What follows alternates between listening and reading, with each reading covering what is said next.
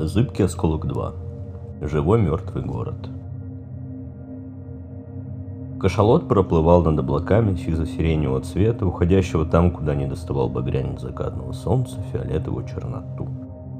Город, раскинувшийся на спине гигантского млекопитающего, высился сотнями остроконечных башен, блестел тысячами окон, пестрел соборами и садами. Особенно великолепны были эти сады весной, когда кашалот проплывал над южными морями. Сейчас, однако, была ранняя осень, и сады медленно, но верно меняли свою роскошную зелень и пышный цвет на желто-красную палитру, яркую, но несущую в своем великолепии ясный отпечаток грусти и забвения. Впрочем, это лишь подчеркивало общую картину запустения, царившую в покинутом городе на спине безумного кита. На местный летучий скат вынырнул из клубящейся тучи чуть правее хвоста кита и устремился к его правому плавнику, на котором располагался небольшой аэропорт. На фоне громадного млекопитающего маленький блестящий скат казался не более чем искрой, бликом. Проплывая между заброшенными многоэтажными зданиями, скат озарял их яркими электрическими вспышками, исходившими от его хвоста.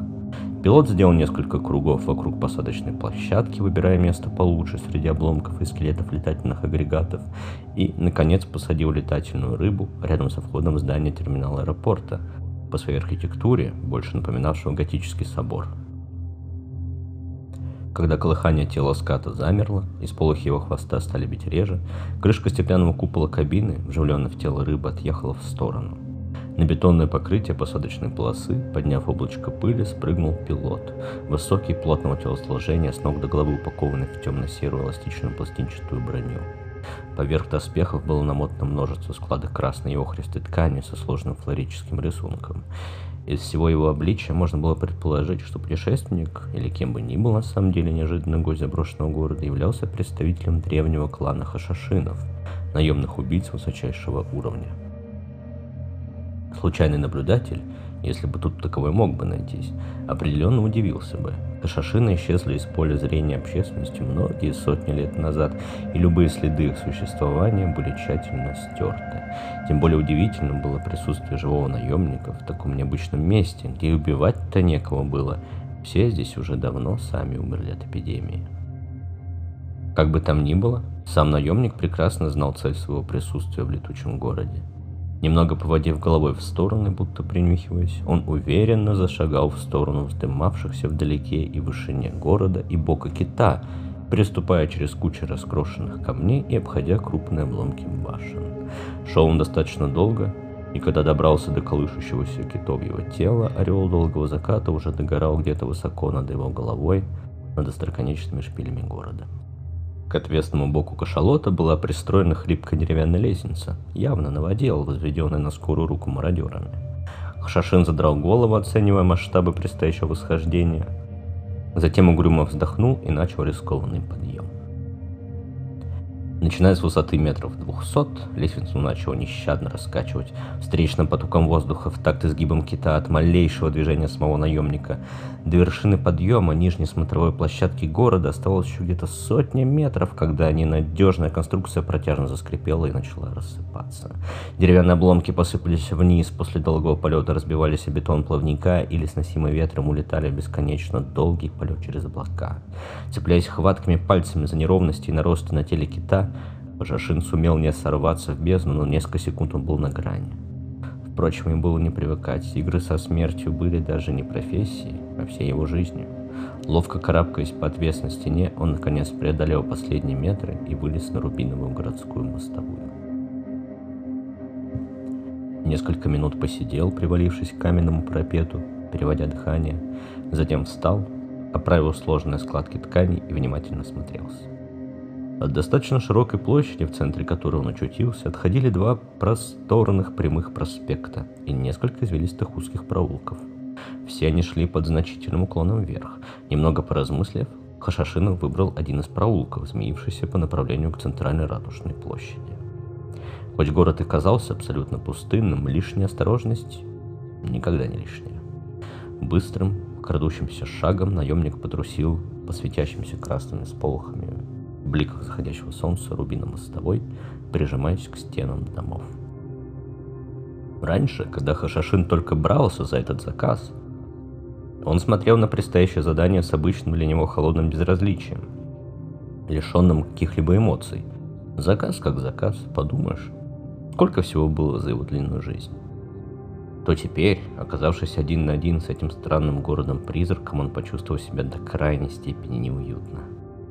Да что там неуютно, его беспрестанно трясло от какого-то липкого, мерзкого ощущения одиночества, но одиночества не блаженного, как когда он возвращался в свой уединенный дом на скале после успешного выполнения задания и отдыхал за чтением или тренировками, а тоскливого, гнетущего чувства, будто он навсегда один, и это никак не исправить. Ему вдруг подумалось, что это он ощущает тоску и боль одинокого, замученного, безумного кита, спину которого он топтал. Когда вся эта буря эмоций достигла своего апогея и Хашашина накрыла волной неподконтрольной паники, он остановился. Где-то на краю сознания слабо билась последняя здравая мысль, что в таком состоянии от него будет очень мало толка, а задание надо во что бы то ни было выполнить. Он сел прямо на холодную полированную мостовую в позу для медитации и начал очищать бьющееся в ужасе сознание, медленно вдыхая и выдыхая, сконцентрировавшись на узоре своей туники. Через минут десять он ощутил, что всегдашнее его состояние полного эмоционального покоя вернулось. Все поглощающие панические атаки прекратились, он взял их под контроль и превратил в маленькую спокойную мысль. Это просто очень странное и одинокое место, как кладбище, только само это кладбище тоже мертвец. Теперь можно было продолжать путь. Он и так слишком много времени потратил на это задание, учитывая то, сколько он просидел в библиотеках, изучая историю и планы города, и сколько он его искал. Достаточно скоро наемник вышел на главную площадь представлявшую из себя обширный круг, полностью поросший деревьями с густыми кронами, через которые почти не проходил солнечный свет. В густом полумраке Хашашин почувствовал себя значительно уверенней. Тени всегда были его верными помощниками. В центре площади располагался единственный вход в Нижний город, представлявший из себя гранитный куб стороной около 10 метров. Этот вход и был нужен гостю. Поколдовав со сложным замком, он все-таки сумел его вскрыть, с большим усилием отодвинул гигантскую гранитную дверь. Из открывшегося темного прохода на наемника повеяло сильным затхлым запахом тухлятины. Нижний город лежал во внутренностях кита, которые уже много лет медленно, но верно разлагались. С отвращением передернувшись, наемник решительно вошел в дверной проем, включил мощный фонарик на шлеме и начал спуск. Это путешествие в брачном затхлом мраке заняло очень много времени, с вынужденными привалами около 10 часов. Хашашин повидал за это время немало, и огромный главный зал в области желудка кита с невероятных размеров колоннами домами, и увядший затянутый паутиной сад сердца, которое уже почти не билось, и знаменитый в прошлом район судов в желчном пузыре. Когда наемник наконец добрался до головы кита, он вновь чувствовал себя крайне удрученно, еще больше, чем раньше, но до цели оставалось совсем чуть-чуть. Головной мозг кашалота был весь изъеден, испещрен тысячами богато обставленных кабинетов. Здесь располагалось раньше правление города, ратуша наверху служила лишь для собраний граждан по праздникам. Собственно, именно эти бесконечные громадные кабинеты и убили в конечном счете город Кашалот. Животное выжило и приспособилось ко всему, кроме уничтожения его мозга.